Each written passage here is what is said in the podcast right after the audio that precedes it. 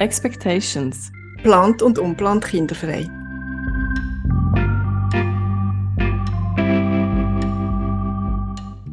Die, die schon länger bei uns reinhören, wissen, wir suchen Männer. Ein paar haben wir also auch schon gefunden. Um genau zu sein, zwei. Der Manuel Gübeli war der erste Mann überhaupt, gewesen, wo wir für Expectations interviewt haben. Das war Folge 13. Gewesen. Der Manuel ist 47 und will kein Kind. Und dann haben wir noch in der letzten Folge den Fabian bei uns zu Gast gehabt. Auch er will kein Kind und er hat sich mit 30 und als Single eine Vasektomie unterzogen. Uns interessieren aber auch Männer, die unplant kinderfrei sind. Ganz egal, ob sie jetzt in einer Beziehung sind oder nicht. Solche Männer haben wir aber noch nicht gefunden. Oder sie haben uns noch nicht gefunden. Oder sie wollen einfach nicht darüber reden. Ja, das kann gut sein. Und was man da dazu vielleicht noch muss sagen, die meisten Frauen, die bei uns zu Gast sind, haben sich von selber bei uns gemeldet. Sie wollen ihre Geschichte erzählen und hoffen, dass sie anderen Menschen hilft. Diese Sache kennen wir persönlich selber sehr gut, Kathrin und ich. Aus diesem Grund gibt es ja auch unseren Podcast. Genau. Und darum, heute wollen wir es wissen. Warum reden Männer nicht? Das klingt ein bisschen klischiert, aber ist absichtlich so. Und darum freuen wir uns heute ganz besonders auf unseren heutigen Gast, der uns ganz grundsätzlich mal erklären wird, wie Männer funktionieren. Der Amel Rizvanovic ist Psychologe. Er führt Einzel- und Paarcoachings durch mit Schwerpunkt Schemaarbeit, Kommunikation und positive Psychologie. Er führt auch Workshops und Seminare durch im Bereich positive Psychologie und Paarberatung. Und seit neuestem ist er auch Hochschuldozent für positive Psychologie in Zürich. Der Amel hat übrigens auch einen eigenen Podcast, zusammen mit seiner Partnerin, der Felicitas Ambauen. In «Du so, ich so» reden sie über Klassiker in Beziehungskonflikt und wie man die lösen kann. Der Link zu diesem Podcast findet ihr in den Shownotes. Ich bin Rahel, 38 und plant kinderfrei. Und ich bin Katrin, 44 und plant kinderfrei. Und das ist Expectations.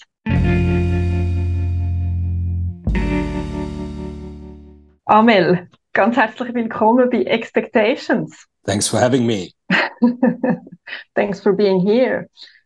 Ja, lass uns doch direkt in die Welt der Klischees eintauchen. Was ist dran als Satz, Männer reden nicht gern über Gefühle? Ja, schon so ein bisschen was. Gell? Das ist ja wirklich ein, ein ganz altes Klischee.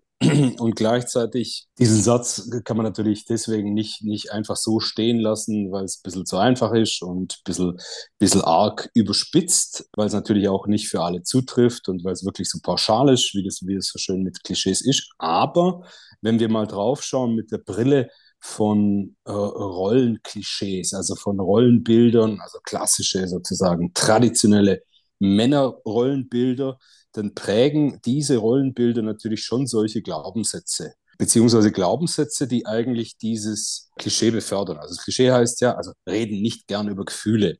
Und eigentlich resultiert es daher, dass, dass ähm, wie Männer sozialisiert werden, früher noch krasser als heute, aber heute immer noch bis zum gewissen Grad, nämlich so, dass beispielsweise man nicht über Gefühle reden soll, dass man Probleme mit sich selbst ausmachen soll, dass man die allein löst, die Probleme, ähm, dass man keine Gefühle zeigt nach außen, dass man stark sein soll, dass man autonom sein soll, dass man unabhängig sein soll. Und dieses Konglomerat, und ich habe jetzt nur so, so das Ganze ganz grob skizziert, da gäbe es noch viel, viel mehr, was damit reinspielt, bedeutet natürlich im Endeffekt, dass über Gefühle reden auch ein Tabu ist, weil Gefühle sind erstmal jetzt mache ich es auch in, in Anführungszeichen ganz mhm. überspitzt, das ist Frauensache, also so traditionell in dieser ähm, sehr, sehr glücklicherweise mittlerweile ver veralteten Sicht mit drin. Aber dorther kommt dieses Klischee. Das heißt, diese Rollenbilder und Glaubenssätze sind durchaus nach wie vor noch relevant. Also das muss man so betrachten. Glücklicherweise ist es aber so, dass seit einiger Zeit, auch nicht leider überall und auch nicht überall gleich schnell, aber hm. wir, wir leben ja in Zeiten des Wandels und da hat sich schon auch wirklich sehr viel getan. Also wenn wir schauen, äh, wie das vor 100 Jahren aussah oder vor 500 Jahren und wie das heute ausschaut, in unseren Breiten jetzt beispielsweise, dann hat sich dort extrem viel getan. Ähm, das ist positiv. Ich denke, das ist eine Entwicklung, die ist, die ist gerecht, die ist wichtig, die ist richtig. Auf der anderen Seite sind solche gesellschaftlichen Umwälzungen immer auch problematisch im Sinne von, es sind Krisen immer. Wandel bedeutet Krise, Krise bedeutet Verunsicherung Ähm, es erzeugt Reibung und es erzeugt viele Fragezeichen. Du hast jetzt uns schon einiges gesagt. Wir sehen, es ist eine komplexe Angelegenheit. Wir wollen das später noch mal aufgreifen, so ein bisschen im Detail. Kommen wir zuerst mal noch zu dieser Kinderfrage-Geschichte. Das Thema Kind haben, ja oder nein, bei dir im Coachings, ist das häufiges Thema bei Paar bei dir? Das ist recht regelmäßig ein Thema. Also das ist tatsächlich eine, eine, eine Fragestellung, die in irgendeiner Form auftaucht. Also äh, eine relativ häufige Konstellation, dass beispielsweise Paare gemeinsam in die äh, Begleitung kommen, weil sie sich nicht sicher sind oder weil sie mhm. beispielsweise mhm. unterschiedliche äh, Wünsche und Bedürfnisse dort haben.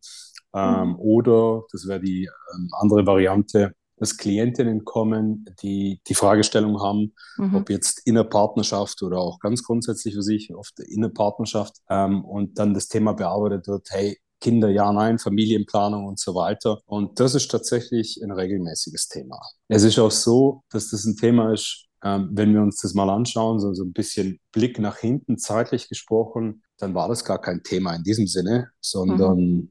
ähm, das natürlich hat man Kinder. Also mhm. natürlich hat Frau Kinder zu haben. Mhm. Und äh, heutzutage, und insofern äh, finde ich das noch wichtig, es ist äh, eine, eine gute Entwicklung, dass wir ja, dass wir uns überhaupt mit dieser Frage beschäftigen und dass mhm. insbesondere auch Frauen äh, empowered werden, tatsächlich auch sich mit dieser Fragestellung auseinanderzusetzen und nicht einfach klar ist, dass du als Frau Kinder haben musst und, und ungefragt das einfach übernimmst. Ähm, mhm. Und das finde ich noch wichtig, weil Menschen haben unterschiedliche Bedürfnisse. Männer, Frauen und mhm. alle, alle anderen auch. Und dann ist es auch wichtig, dass wir dem Raum geben und dass wir, dass wir auch nicht zu starr sind und vorverurteilen und vor allen Dingen abwerten.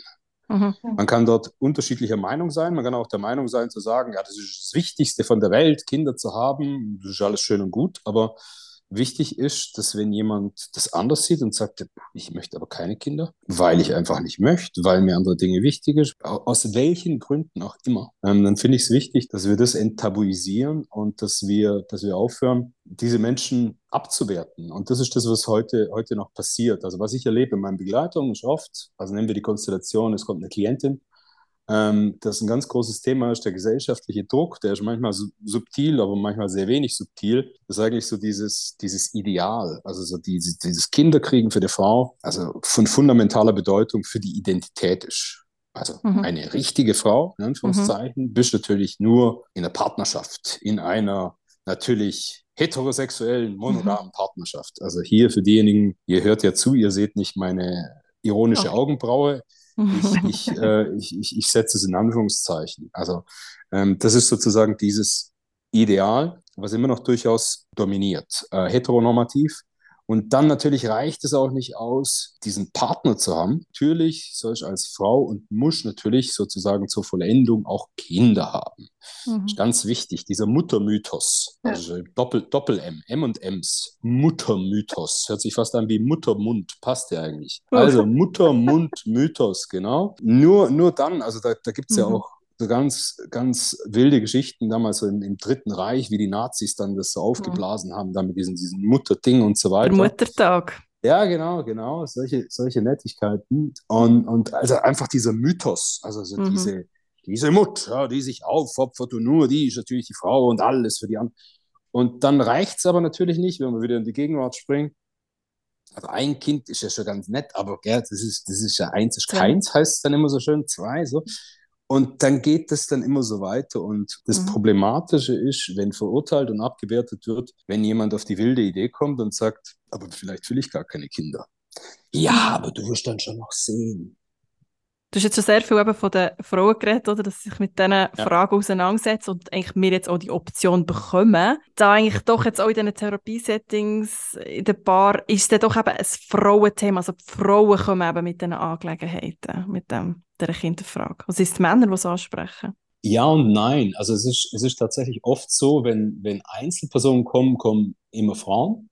Mhm. Ähm, aber es kommen eben auch Paare. Und bei den Paaren ist es so, das ist mir wichtig noch zu betonen, dort gibt es ganz unterschiedliche Konstellationen, also auch wer Kinder haben will oder nicht. Da gibt es alle möglichen Konstellationen dort und wie die Unsicherheiten verteilt sind und so weiter. Das ist finde ich noch wichtig zu erwähnen, weil dort kommt es wirklich auch sehr darauf an, wie bin ich, unabhängig jetzt vom Geschlecht, wie bin ich geprägt in meine Herkunftsfamilie. Also es kann durchaus sein, dass, dass die Klientin dann sagt, ja, pff, ich könnte auch ganz gut ohne Kinder und das ist äh, äh, mein, mein Kinderwunsch, also hält sich das sehr stark in Grenzen, also eigentlich weniger und der Partner will aber unbedingt mhm. äh, mhm. ganz große Familie und immer alle beieinander das wärmende Nest und das ist überhaupt, also Stichwort Identitäten übrigens, mhm. gell, das ist nicht nur eine geschlechterspezifische Geschichte, sondern Identität, was ist, was ist Familie, was ist sozusagen, was gehört zu meinem vollendeten, äh, erfüllten Leben. Da gibt es tatsächlich im Einzelfall ganz, ganz unterschiedliche äh, Konstellationen und das ist insofern dann kein Frauenthema in dem Sinne, mhm. sondern, sondern muss man auch genauer hinschauen. Also das ist, das ist dann durchaus so, dass Männer absolut kommen, also sehr, sehr regelmäßig und sagen, hey, und das ist so mein großer Wunsch und ich möchte gern Kinder, ich möchte gern Familie. Das erlebe ich sehr häufig. Okay. Also irgendwo, eben, es gibt sie, die Männer mit Kinderwunsch und aussprechen tun sie es auch, zumindest so ein bisschen, ich sage jetzt mal in einem geschützten Rahmen. Aber wenn man so in die Öffentlichkeit schaut, ist es meistens die Frau, die redet. Und da fragen wir uns schon, braucht es irgendwie den geschützten Rahmen? Haben irgendwie viele das Gefühl, das gehört nicht an die Öffentlichkeit? Oder ist da irgendwie vielleicht noch Unmännlichkeit äh, damit verbunden? Schämen sie sich dafür, dass sie Kinder wollen, aber keine können bekommen? Was sagst du als Psychologe dazu? Ich finde es so schwierig, das wirklich so pauschal zu be äh, beantworten, weil, weil ich es recht facettenreich finde. Also, mhm. und zwar, die eine Facette ist, ich weiß nicht, wie, wie repräsentativ das wirklich ist, wenn wir irgendwie diese, diese Promi-Paare da draußen nehmen und die als Referenzmodell zu nehmen und, und, und sozusagen aufgrund von deren mhm. Verhaltensweisen das abzustrahlen und Ableitungen zu machen auf die Gesamtgesellschaft. Ähm, das finde ich ein bisschen problematisch. Ähm, ja. Das andere ist, was ihr auch eingangs, glaube ich, gesagt habt, ihr habt Schwierigkeiten bei eurem Podcast, irgendwie Männer zu motivieren, zu dem Thema zu sprechen. Mhm. Kann ja verschiedene Gründe haben. Also da würde es mich nur interessieren, wie, wie ihr es erlebt oder was, was ihr dort hört. Also auch direkt vielleicht als Antworten bei Frauen zum Beispiel dort fand ich das, was ihr vorhin gesagt habt, also das, das, das hat sehr irgendwie bei mir Anklang gefunden und zwar ähm, rauszugehen und zu sagen, also wenn ich mhm. als Frau sage, okay, unerfüllter Kinderwunsch, ich möchte gern Kinder, es geht nicht, aus welchem Grund noch immer, dass das ja sowas, sowas ähm, Selbstermächtigendes haben kann. Es ist, es ist vielleicht schade und ich würde es gern anders haben, aber ich bin ich und ich bin eine Person und ich bin eine Frau und das, das passt. Das ist zwar, ich hätte es vielleicht anders gehabt, aber ich gehe da raus und erzähle meine Geschichte und erzähle ähm, wie schwierig das auch war und wie ich es überwunden habe, aber dass, mhm. dass sozusagen diese Schwierigkeiten und auch vielleicht diese Krise, dass ich die meistern kann und dass ich auch merke, vielleicht habe ich trotzdem irgendwie ein gutes Leben, vielleicht merke ich auch, hey, ich habe mich mit dem Thema auseinandergesetzt und sehe es vielleicht auch jetzt anders als, als vorher und merke, dass das nicht sozusagen eine Voraussetzung für meine Identität ist. Also so damit rauszugehen, kann ich sehr gut nachvollziehen und finde ich auch cool, weil die Botschaft dann gesendet wird, also so dieses, die Autorin der eigenen Geschichte werden mhm. und, und die, die Version zu erzählen. Mhm. Dass jetzt Männer dort, also jetzt bei euch im Podcast vielleicht sagen, ja, da rede ich nicht drüber. Ich weiß nicht, wie viel Charme mit reinspielen kann, ist eine Möglichkeit, weil ich sage ja, es ist facettenreich. Mhm. Ähm, ist ja auch immer so dieses Thema, gell? woran liegt's? Und an wem liegt's? Mhm. Und das kann natürlich schon gegebenenfalls ein Thema sein, wo man sagt, oh, und ich bin unzulänglich, mit mir stimmt mhm. was nicht. Das möchte ich, und jetzt, also jetzt so von wegen ich, der Mann, die Männlichkeit, ich mhm. bin unmännlich, ich kann so, das könnte mit eine Rolle spielen, eine mhm. Facette sein. Eine andere Rolle könnte spielen, ähm, dass man sagt, das ist mir zu intim, unabhängig ja. davon, woran es dann liegt. Und das, das, möchte ich einfach nicht in der Öffentlichkeit teilen. Ich habe gar kein Bedürfnis dafür und es ist auch nicht so wie eben bei Frauen klassischerweise so, so sehr mit der Identität verknüpft, sondern das behalte ich für mich. Und jetzt wären wir übrigens wieder beim Thema mhm. äh, so eure, eure schöne Ausgangsklischee-Frage. Männer reden nicht gerne über Gefühle. Und das würde ja grundsätzlich, könnte man es ja auch umformulieren, ähm, haben tendenziell eher Mühe mit, mit Intimitäten sozusagen dort nach, mhm. nach draußen zu geben. Das wären so ein paar Gedanken dazu. Und wie gesagt, deswegen tue ich mir ein bisschen schwer, pauschal darauf zu antworten. Ich halte es für, für, für facettenreich. Mhm. Ja, ja. Also wir haben durchaus auch schon Frauen gehabt, die gefunden haben, nein, ähm, würde ich jetzt meine Geschichte nicht öffentlich ähm, erzählen. Aber so die Frauen, die sich bei uns gemeldet haben, und das sind wirklich viele, das ist jetzt gerade wieder vorher eine mhm. Message reingekommen über Instagram, wo sich jemand gemeldet hat, der gerne seine Geschichte erzählen will. Das ist bei Männern jetzt noch nicht so auf die Art passiert. Das ist einfach so. Aber das kann auch einfach ähm, an anderen Umständen liegen. Und gerne mal so ein bisschen auf das Thema eben, also warum hat man denn kein Kind? Weil Infertilität kann ein Grund sein. Und äh, spätestens dann ist es nicht nur noch ein Frauenthema. Hast du das Gefühl jetzt ähm, aus deiner Erfahrung heraus, dass sich Infertilität unterschiedlich anfühlt für Männer und für Frauen? Ja, ich, ich finde es eben auch da schwer, so, so wirklich pauschal zu antworten. Müssten wir, müssten wir tatsächlich, gell, das ist immer so, so, so eine allgemeine Antwort, aber nicht als Floskel, müssen wir wirklich im Einzelfall auch, auch erfragen. Ich, ich kann es einfach schlicht und ergreifend nicht, nicht sagen so. Es gibt halt Fälle, jetzt aus meiner Praxiserfahrung, wo das Thema Infertilität durchaus bei Männern jetzt Gefühle und Reaktionen hervorruft, die man jetzt eher bei Frauen vermuten würde und umgekehrt. Also, was will ich sagen? Das ist das nochmal, um anzudocken an das, was ich vorher sagte. Ich denke, da, da sollte man uns ein bisschen befreien von diesen Geschlechterklischees, sondern ein bisschen auch breiter denken und vor allen Dingen auch die Prägung jenseits der Geschlechterprägung sehen. Also ja, wir sind sozial geprägt, wir haben ja so Muster, wir haben Schemata. Fragt euch mal, was ihr zu Hause mitgenommen habt von eurer Familie für Glaubenssätze, was ihr mitgenommen habt. Also was hat zum Beispiel eben Familie und damit Kinder, Fertilität, Infertilität. Was kriege ich denn mit von meiner Familie, wie bedeutsam Familie ist beispielsweise? Also welche, welche Rolle nimmt das ein, zum Beispiel für meine Werte? Mhm. Ist das so ein absolutes Fundament und damit werden Kinder natürlich, gell, dem wird eine andere Bedeutung beigemessen, als wenn ich sage, ja, Freiheit und Autonomie ist ganz wichtig, beispielsweise jetzt, um, um das zu kontrastieren. Welche Rolle spielen Kinder in meiner Lebensplanung? Wie wichtig ist das Thema Kinder und Familie für meine Identität? Wenn ich natürlich da sage, hey, also das ist, das ist für mich sozusagen in meiner Vision, wenn ich, wenn ich schaue in zehn Jahren, dann, dann sehe ich mich da und wir sind in diesem Garten und es bringen fünf Kinder rum, das macht einen Unterschied. Also wenn ich sage, hey, da bin ich auf Weltreise und, und free as a bird und in, in irgendeinem äh, fotogenen Instagrammable äh, VW Van oder was auch immer. Also insofern würde ich gern das nochmal nutzen, jenseits von Geschlechterklischees und zusätzlich nochmal ähm, mit der Perspektive drauf zu schauen, wie, wie, sind wir geprägt durch unsere Herkunftsfamilien? Weil das, das macht natürlich schon einen Riesenunterschied aus. Da würde ich nachfragen, so Bewältigungsstrategien.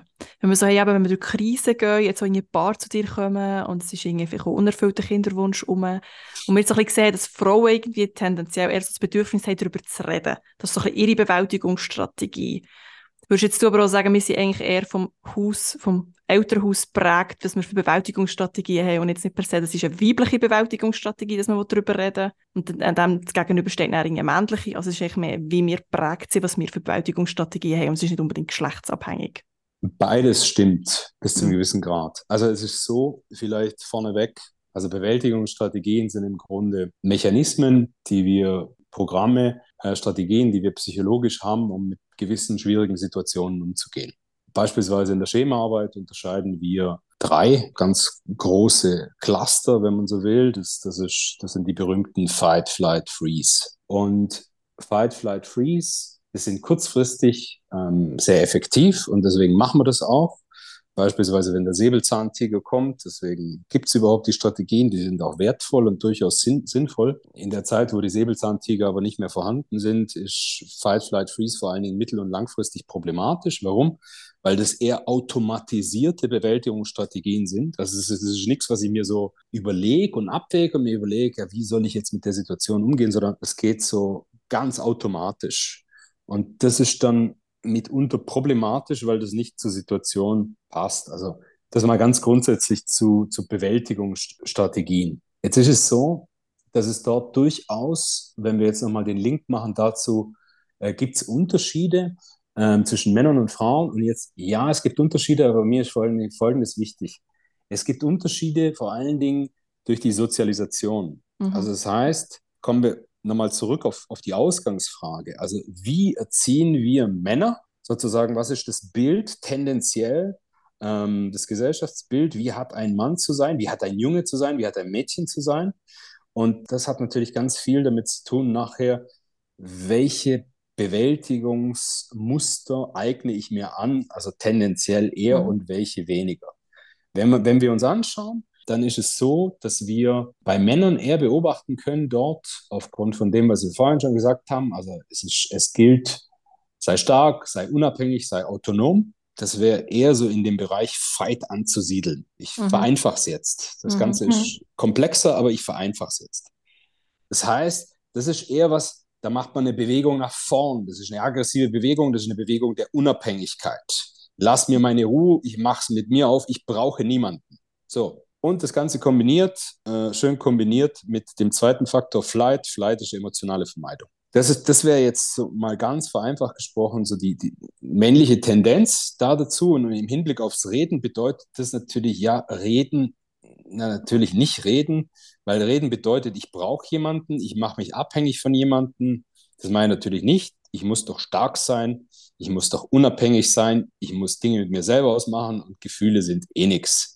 Das wischt man beiseite, schluckt es Mhm. runter und dann wird schon wieder. Das ist jetzt mal so ein bisschen die sehr, sehr grob skizzierte Variante, wie das geschlechterspezifisch, was Männer anbelangt, läuft. Was Frauen anbelangt, das ist eine andere Tendenz, die es dort gibt. Und zwar ähm, werden Frauen so sozialisiert, dass es im Gegenteil weniger, und jetzt, das ist sehr vereinfacht formuliert, äh, weniger in Richtung Autonomie geht, sondern ein anderes Bedürfnis ganz stark in den Fokus gerückt wird und das ist das Bedürfnis nach Bindung. Und das bedeutet, hier ist eher dieses Freeze Mhm. eine bevorzugte Variante. Freeze, beim Säbelzahntiger hieß das sich totstellen.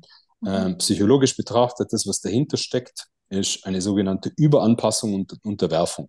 Das bedeutet, ich gehe tendenziell in die Beziehung, ich passe mich meinem Gegenüber an, ich nehme meine Bedürfnisse zurück. Ja? Mhm. Und das bedeutet, um jetzt auf eure Frage nochmal zu, zu antworten, ich habe weit ausgeholt, hier gehe ich in die Beziehung. Und Beziehung heißt, wenn es problematisch wird, wenn es schwierig wird, dann cope ich tendenziell dort, indem ich in Beziehung gehe. Und das mache ich auch gegebenenfalls auf Kosten äh, von meinen Bedürfnissen. Aber ich habe jetzt das gerade, um so ein bisschen Schema-Coping äh, Modelle zu skizzieren gemacht. Natürlich gibt es das auch in einer gesunden Variante. Das heißt, ich lerne als Frau tendenziell eher meine Probleme zu lösen in Beziehung durch Netzwerke, ja, indem ich in Beziehung gehe. Und das ist, das ist was ganz Wichtiges. Und wie mache ich das? Indem ich kommuniziere, indem ich mir Unterstützung hole, indem ich mich breit absichere dort. Und das ist durchaus ein Unterschied. Jetzt muss man aber dazu sagen, das ist nochmal ganz, ganz stark vereinfacht hier. Und wir haben hier natürlich Varianten, wo wir Männer haben, die sozusagen dort wie weiblich sozialisiert sind, weiblich in Anführungszeichen, und umgekehrt. Mhm. Das gibt es zuhauf. Und dann haben wir natürlich auch Mischformen ohne Ende. Aber Mhm. es ist tendenziell durchaus so, und das ist auch in, in der Praxis so, und das ist tatsächlich auch erforscht, dass es, also so klassische Beziehungsthemen sind ja, okay, er redet nicht. Ja, wie machen wir das dann? Das ist, das ist zwar auf der einen Seite ein Klischee, aber das ist tatsächlich auch in ganz vielen Beziehungen, nicht in allen, aber in vielen Beziehungen ist das eine Herausforderung. Und auch diese Bewältigungsstrategien sind wieder ganz, ganz stark geprägt davon, wie ich es erlebe in der Herkunftsfamilie. Das heißt, ihr könnt euch mal den Spaß machen nach der Sendung oder jetzt gerade, vielleicht läuft es ja parallel schon mit. Ihr macht nämlich ganz interessante Gesichter, das ist ganz normal.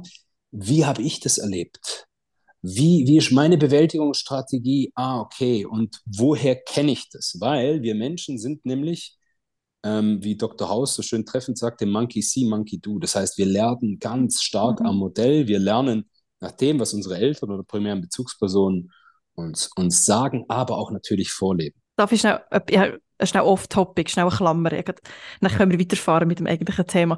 Du gesagt hast Netzwerke. Also Frauen eigentlich so gelernt haben, oder eher, sie müssen sich zusammentun, Netzwerke, so kommen sie vorwärts, so lösen sie Probleme.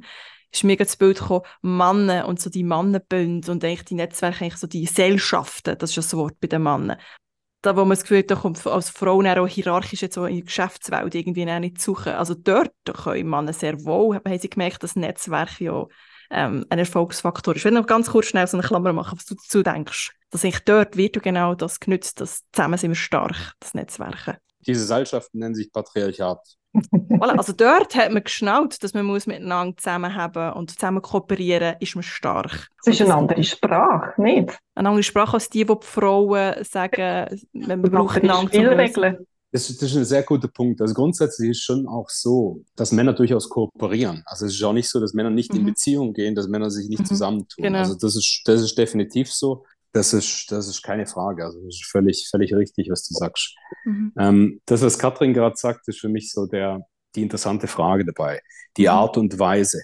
Mhm. Die Art und Weise, wie, wie macht man es? Und dort finde ich interessant, also auch wie ihr das dann so erlebt und wie ihr das seht, zum Beispiel unter Frauen und, und wie ihr es erlebt unter Männern, auf welche Art und Weise dieses Zusammengehen geht. Also zum Beispiel erlebe ich es bei Frauen wirklich, also so diese Wichtigkeit, dieses Primat von Beziehung. Also, dass, dass man hergeht und wirklich die, die Beziehung über ganz viel anderes stellt. Mhm. Und dass man auch, dass man auch irgendwie vielleicht auch sein Ego zurückstellt und vielleicht auch irgendwelche mhm. Ziele, die man hat, vielleicht auch. Aber dass diese Beziehung, die Beziehung sind im Zweifel. Und, und jetzt komme ich nochmal zu dem Bewältigungsmodus. Ich habe ja vorhin gesagt, mhm. in diesem Freeze zum Beispiel, dort ist die Art und Weise, in Beziehung zu treten, ja asymmetrisch. Also ich, ich gehe her und, und stelle sozusagen auch meine Bedürfnisse zurück oder und zwar im Zweifel dass die Beziehung hält. Ich will nicht sagen, dass das grundsätzlich alle Beziehungen dort sind, aber ich, ich denke, dieses Bild zeigt vielleicht so ein bisschen, welche Priorität, also mhm. eher auch unter Frauen und für Frauen Beziehungen, ja. etwas ganz, ganz stark übergeordnet ist. Mir ist wichtig an der Stelle, gell? Das ist für Männer genauso entscheidend. Wir haben unterschiedliche Grundbedürfnisse. Ja, also ganz grundsätzlich gesprochen, wir Menschen, wenn wir auf die Welt kommen, wir haben so, so eine Handvoll psychologische Grundbedürfnisse, die wir brauchen, nicht nur zum Überleben, sondern für eine gesunde psychologische Entwicklung. Zwei von diesen Grundbedürfnissen sind, also erstes Grundbedürfnis ist das Bedürfnis nach Bindung. Mhm. Das Bedürfnis nach Zugehörigkeit. Zweites Grundbedürfnis ist das Grundbedürfnis nach Autonomie, Kontrolle im Sinne von Selbstverwirklichung dort. Durch die Sozialisierung machen wir, also durch diese Art von Sozialisierung, die ich vorher skizziert habe, setzen wir dort unterschiedliche Schwerpunkte. Wir machen ganz stark eine Schablone drauf und sagen, Frauen, ihr müsst ganz fest gucken, dass die Beziehung stimmt. Das ist natürlich, das ist Carework. Dass ich hergehe und sage, hey, ah, wie es mir geht, das ist doch nicht so wichtig. Meine Bedürfnisse. Wenn es dir gut geht, geht es mir auch gut. Jetzt ein bisschen überspitzt formuliert. Mhm, mh. Und dass wir sagen, bei Männern, und ihr guckt Macht, Autonomie, Kontrolle. Um Macht, Autonomie, Kontrolle, Stärke zu haben, da tut man sich natürlich in, in Gruppen zusammen. Mhm. Ähm, meiner Erfahrung nach ist es tatsächlich aber eine andere Qualität an Beziehungen. Es ist, es ist oftmals sind also, gell, wir, wir, ja, und wir sprechen ja jetzt nicht von Freundschaft. Es gibt mhm. Freundschaften, aber wenn man sich Männerfreundschaften anschaut, ist ja auch interessant, wie unterschiedlich die funktionieren dort. Mhm. Ja? Mhm. Also von dem her, abendfüllendes Thema. Ne? Genau. Merci aber für den Exkurs. Aber leidet Paarbeziehung so ein unter diesen unterschiedlichen Herangehensweisen? Oder wenn es nicht passt, dann geht es auseinander und man, man findet sich irgendwo? Es ist so, dass, dass es durchaus aufgrund von diesen unterschiedlichen, wenn wir jetzt mal so diese Stereotypen ähm, Bewältigungsmodi heranziehen, dass es da ein Spannungsfeld natürlich gibt. Das kann problematisch sein, aber äh, nicht zwangsläufig. Was, was immer problematisch ist, also es sind nicht auch Rollen per se das Problematische. Das, das finde ich noch wichtig, das ist ein ganz großes Thema. Also zum Beispiel, wenn Paarbegleitungen kommen, jetzt egal mit welchem Thema, im Grunde geht es bei den Paarbegleitungen immer um Folgendes. Es gibt bestimmte Rollen und ich meine damit nicht Geschlechterrollen, sondern mhm. welche Rolle nehme ich in der Beziehung ein? Was ist mein Job? Was ist meine Aufgabe? Was ist meine Stärke? Ich bin diejenige, die immer den Karren zieht. Und du bist. Wir haben alle unsere Rollen. Mhm. Und das ist per se gar nichts Schlechtes, sondern das ist ein Stück weit auch was, was, was wir brauchen, was uns Sicherheit gibt. Dann ist es per se nicht problematisch erstmal. Problematisch ist immer dann, wenn diese Rollen starr interpretiert werden, beziehungsweise keinen Spielraum haben. Also das kann man sich so vorstellen, wie dass es, dass es einbetoniert ist. Mhm. Wenn man das jetzt so überträgt auf die Frage im Hinblick auf so diese Bewältigungsmodi, die unterschiedlichen. Ich möchte gern reden, du weichst mir aus, ich krieg dich gar nicht zu spüren. Dann kann das zwar mühsam sein, aber ist jetzt nicht so dramatisch, zwangsläufig. Dramatisch wird es dann, wenn das so starr ist, dass es gar keinen Spielraum gibt. Ja, das ist, dass, dass man sich gar nicht bewegen kann. Ich mache mal ein Beispiel aus der Praxis, das vielleicht ein bisschen deutlicher wird, jenseits von dieser abstrakten Ebene. Ich habe in der Pandemie ein Paar bei mir gehabt in der, in der Begleitung. Er Arzt, sie Journalistin. Und bei denen waren die Rollen so aufgeteilt. Sie ist so die, die Macherin gewesen, die Aktive, die nach vorne geprescht ist, die die Entscheidungen getroffen hat, die also eine richtige Powerfrau, die nach vorne marschiert ist und die alles im Griff gehabt hat. Er ist in dieser Beziehung eher so, so er hat eher die Rolle gehabt, dass er, dass er da so mitgeschwommen ist und es mitgetragen hat, unterstützt hat, aber auf eine passivere, auf eine ergänzende Art und Weise. Und, und das hat ja in einigen Beziehungen ja so, dass es, dass es sich wie auch komplementär so ergänzt hat. Mhm. Und dann kam die Pandemie. Und auf einmal war es so, dass sie aufgrund von ihrer Schemastruktur ganz schwer nur umgehen konnte mit diesen Unsicherheiten. Das waren ja immer so Kurzfrist-Ankündigungen und dann kommen die neuen Zahlen und dann gibt es irgendwie mhm. neue Regelungen und dann können wir raus, können wir nicht raus, was dürfen wir machen. Und für sie ist wie dieser Boden, den sie hatte, die Stabilität ist komplett, also sie konnte mit dieser Unsicherheit null umgehen. Also das war mhm. für sie nicht nur einfach so, wie für viele andere, dass man sagt, ja, das ist mühselig oder das ist voll scheiße, sondern das war für sie ganz fundamental. Sie konnte gar nicht mehr wirklich funktionieren. Und vor allen Dingen, was sie nicht machen konnte, sie konnte null mehr sozusagen ihre Rolle einnehmen. Mhm. Sie konnte nicht die Starke sein, weil sie hatte das Gefühl, das Leben entgleitet ihr völlig. Im blödsten Fall wären die in diesen Rollen drin geblieben und dieses System wäre wär explodiert, weil, weil die beide nicht in der Lage gewesen wären, irgendwie einen Schritt zu machen, um einander auch zu helfen. Und die haben es geschafft. Und das war eigentlich ganz cool, dass, dass er dort, also es hing auch mit seinem Beruf zusammen, aber vor allen Dingen auch hing es damit zusammen, dass er den Schritt machen konnte und sagen konnte, ja, also Medizin ist keine exakte Wissenschaft. Wir machen ganz viel Try and Error. Wir müssen, man muss mit einer gewissen Unsicherheit leben. Das ist eigentlich das, also ein täglich Brot in der Medizin bei bestimmten Thematiken. Und dann sagt er, ja, das ist, das ist was, was, was ich täglich mache. Also mit diesen Unsicherheiten umzugehen, also auch die zu akzeptieren, das, das kann ich ganz gut. Und was die dann gemacht haben und was die dann geschafft haben, die beiden, dass die jeweils einen Schritt aufeinander zugehen konnten. Das heißt, dass er dann in diesem Sinne, obwohl er sonst in dieser Beziehung ja eher so der Passive, der Exekutive war, so, der Executor, der halt gemacht hat, was ihm aufgetragen wurde, ich über, überziehe es ein bisschen, mhm. und sie konnte sich anlehnen und sie konnte, sie konnte sich dort die Sicherheit nehmen und konnte aufgrund zu seiner Ambivalenztoleranz im Grunde auch, auch ein bisschen loslassen.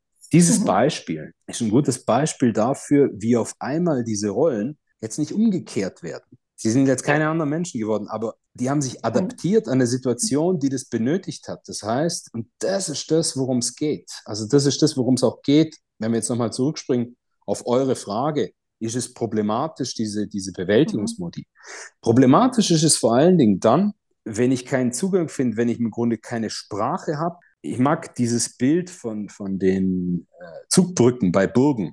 Ja, und wenn die Zugbrücke oben ist, dann bin ich im Bewältigungsmodus. Ja, dann bin ich, dann, dann mache ich meine Deckung zu. Manchmal ist es halt auch okay und manchmal ist es halt auch schwierig, die Zugbrücke runterzulassen aus verschiedenen Gründen. Man ist verunsichert, man hat Angst, man ist was auch immer. Wir sind Menschen, ist okay. Aber dann geht es darum, wenn wir es schaffen, diese Zugbrücken bei Zeiten runterzulassen und aufeinander zuzugehen und in diesen Austausch zu gehen und darüber zu reden, was sind meine Bedürfnisse, was ist gerade mit mir, was möchte ich, was brauche ich und in diese Art von Dialog zu treten, das ist dort, wo es Bewegung gibt. Das mhm. klingt jetzt banal, ist aber in der Realität natürlich für viele ganz, ganz schwierig und mhm. gar nicht so einfach an der Stelle. Aber jetzt nochmal zusammenfassend, diese Bewältigungsmodi oder die unterschiedliche Dynamik, es sind Dynamiken, die da mit reinspielen, muss man genau anschauen, wie viel Spielraum haben die.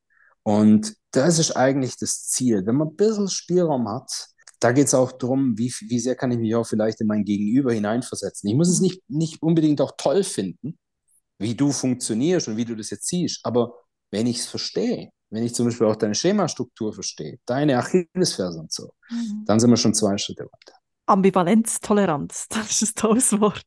Es ist ja. ein, ein, ein Riesending, ja. Ambivalenz, also das Umgehen mit Ambivalenzen, das, das mhm. Aus, ja, und, und wirklich auch mit, miteinander widerstrebende Themen, wo man sagt, mhm. wow, ich merke, es ist, es ist komplex und, und das auch auszuhalten. Also, mhm. und zwar nicht auszuhalten im Sinne von Kopf runter, Kopf. Nicht freeze. Genau, mhm. sondern damit umzugehen. Ich meine, es, es ist so wahnsinnig, unsere, unsere, unsere ganze Welt. Also das ist ein Schlüsselthema. Wir sprechen ja immer von diesem Erwachsenen-Ich in, in der Schemaarbeit.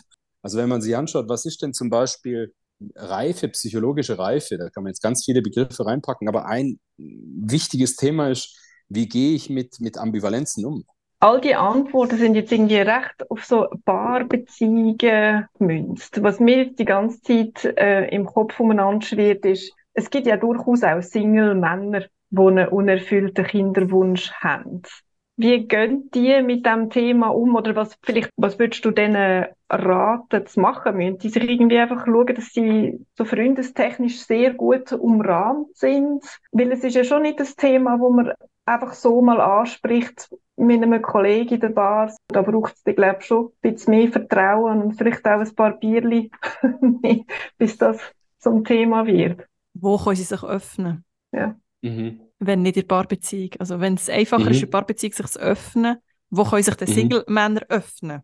Also es ist ja nicht nur so, dass, dass ähm, Männer sich dann, wenn in der, in der Paarbeziehung öffnen, also wenn sie sich dann auch sicher fühlen und so, sondern was ganz interessant ist, ist so das, dieses Thema äh, Polysecure. Das, das, das ist, wo es eigentlich darum geht, wie sichere ich meine Bindungen ab und zwar nicht nur eben, mhm. eben in der heteronormativen Paarbeziehung, äh, Paarbeziehung, sondern sozusagen verschiedene unterschiedliche Standbeine. Und das, das ist so, das erlebe ich in der Praxis, aber auch sonst da draußen in der freien Wildbahn bei Freunden und Bekannten, die, die zum Beispiel hergehen, also sowohl Männer als auch Frauen. Frauen nochmal viel strategischer und viel, viel überlegter, habe ich das Gefühl, oftmals, sich ganz gezielt Freundeskreise aufbauen, die pflegen, kultivieren, machen und dort, dort sich natürlich, ja, Leute, Leute suchen. Also du hast ja gefragt, bei Männern, Single-Männern in dem Fall, und du sagst jetzt gerade mit Kinderwunsch, aber man könnte es ja auch ersetzen mit, also wo können sozusagen Männer überhaupt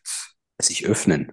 Und da würde ich ja, wie nochmal anders rangehen. Ich würde fragen, also wenn, wenn jetzt jemand, nehmen wir an, jemand kommt zu mir in die Begleitung, das ist zum Beispiel eine Möglichkeit, das ist auch ein, ein Thema, wo wir so ein bisschen schauen, erstmal überhaupt zu verstehen, ja, warum ist das denn überhaupt so? Was, was fällt mir denn besonders schwer? Was wünschte ich mir denn? Wie, wie würde ich es denn gern haben?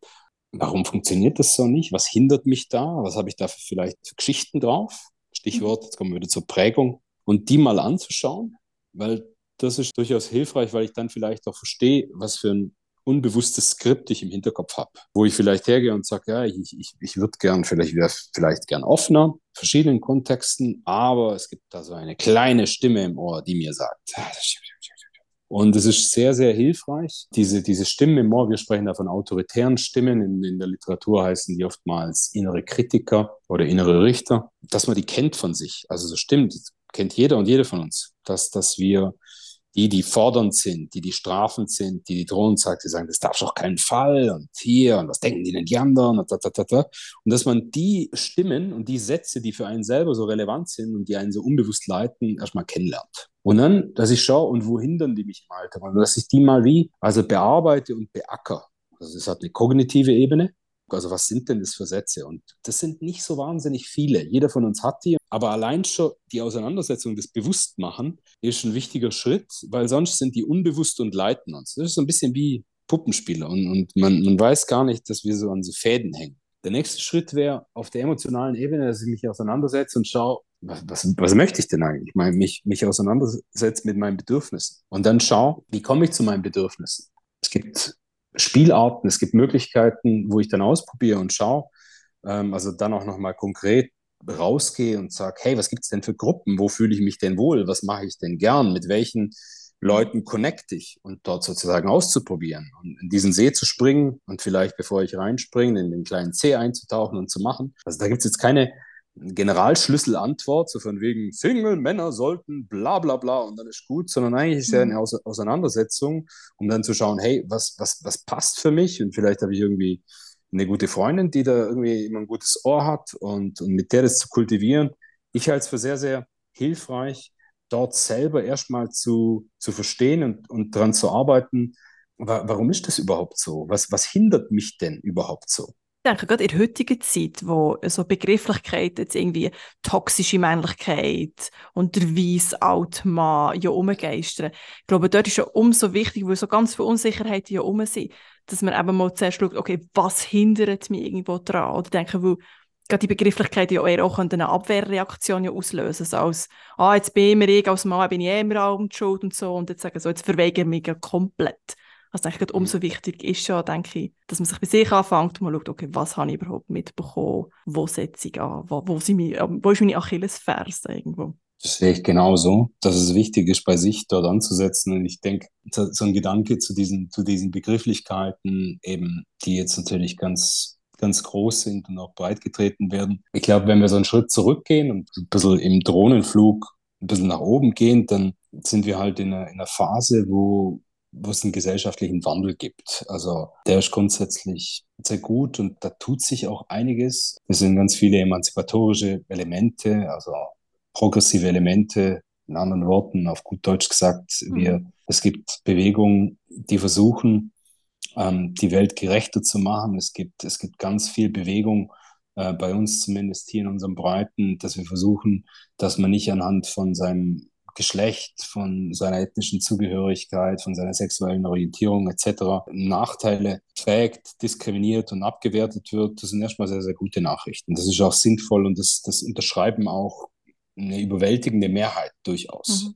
Es ist aber natürlich so, dass, dass äh, diese großen Umwälzungen, das sind große Umwälzungen, mhm. ähm, dass, dass die was machen. Die sorgen für Verunsicherung und die machen, also das, was du ja gerade auch so zwischen den Zahlen erwähnt, ja, pff, bei manchen erzeugen die, erzeugen die auch so, so ein Gefühl von, ja, ja, was bin ich jetzt, äh, also so, so, bin ich jetzt für alles schuld oder mhm. was? Und ich denke, dass es tatsächlich auch sehr normal ist. Also, dass bei diese, diesen großen Bewegungen, dass bei diesen großen Umwälzungen, das sind wie so, das sind wie plattentektonische Veränderungen. Das sind riesige Kräfte, die, die da wirken und es wird nicht alles automatisch und auf einfach so eine lineare Art und Weise gut, sondern es ist eigentlich sehr normal, dass solche Bewegungen auch Gegenbewegungen erzeugen, weil manche natürlich sagen, hey, Moment, aber ich bin doch kein schlechter Mensch. Bin ich jetzt an, an allem Übel der Welt schuld? Ja, Moment. Und da ist wichtig, dass wir vielleicht so einen, so einen Schritt zurückgehen und, und miteinander reden. Hört sich jetzt so platt an, aber ich denke, eine ganz große Krankheit von unserer Zeit ist, dass, das, dass wir immer weniger miteinander reden, sondern, sondern dass das, was ehemals Gegner waren und Gegnerinnen, sind heute Feinde. Und das ist, das ist das, was ich für sehr gefährlich halte. Dass wir hergehen und, und eigentlich mit riesen Keulen draufschlagen und wenn jemand eine, eine, andere Meinung, eine andere Haltung hat, reden wir, hören wir gar nicht mehr zu, sondern wir fühlen uns bedroht und zwar fundamental bedroht und dann kommt eine Aggression zustande, die wirklich fundamental ist. Und noch zwei Worte zu diesem Thema, also jetzt aus Männerperspektive. Ich glaube, es ist wichtig, dass wir als Männer uns einfach auseinandersetzen, ja, mit, mit unseren Privilegien. Das ist nicht immer ganz einfach, das ist auch nicht immer so geil, aber das sind die Realitäten. Wir haben, wir haben ein patriarchales System. Das ist, das ist ein System, was beispielsweise systematisch Frauen unterdrückt. Und, und das ist übrigens auch ein Grund dafür, dass diese Bewältigungsmodi so sind, wie sie sind, dass wir ganz fröhlich Frauen in diese, diese Care-Arbeit, in dieses äh, runterdrücken.